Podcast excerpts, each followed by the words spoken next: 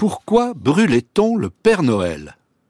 Le dimanche 23 décembre 1951, sur le parvis de la cathédrale de Dijon, des ecclésiastiques n'hésitèrent pas à brûler l'effigie du Père Noël pour protester contre une coutume venue d'outre-Atlantique et qui était issue, selon eux, d'un rituel païen. Ce fait divers intrigua fortement l'anthropologue Claude Lévi-Strauss, à tel point qu'il lui consacra une étude publiée en 1952 dans la revue de Jean-Paul Sartre Les temps modernes.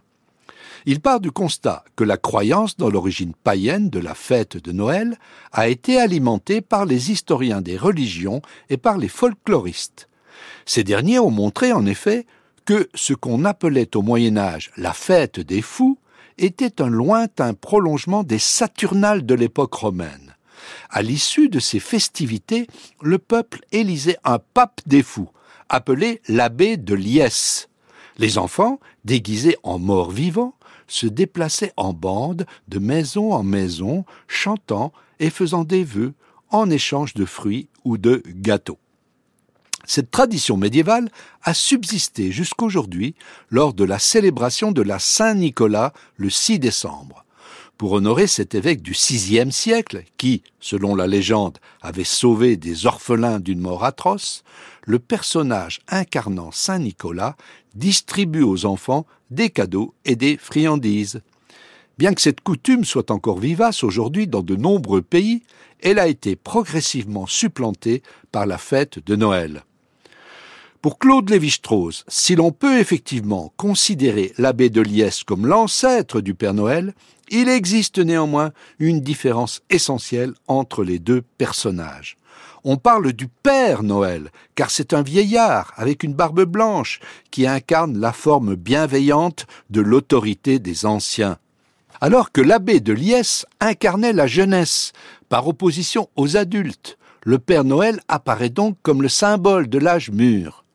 Les adolescents ouvertement agressifs du Moyen Âge ont été remplacés, ajoute Lévi-Strauss, par des parents se cachant sous une fausse barbe pour combler les enfants.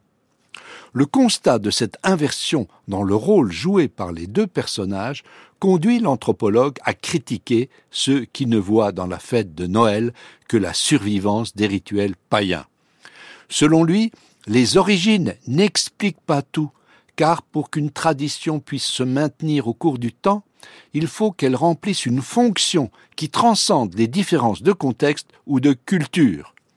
Pour étayer cette hypothèse, Lévi-Strauss montre les points communs qui existent entre la fête de Noël, telle qu'on la connaît en France, et une fête traditionnelle pratiquée par les Indiens du sud-ouest des États-Unis.